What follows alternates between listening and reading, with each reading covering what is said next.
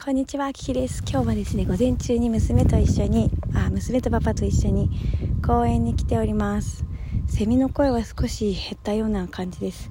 この午前中の公園はですね、誰もいないですね。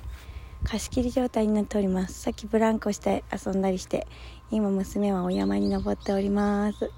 日差しは強いですけど、この日差しを十分に浴びてセロトニンをあーいえい浴びたいと思います。気をつけてね。ということで公園からお届けいたしました。鳥の声も入ってるかな？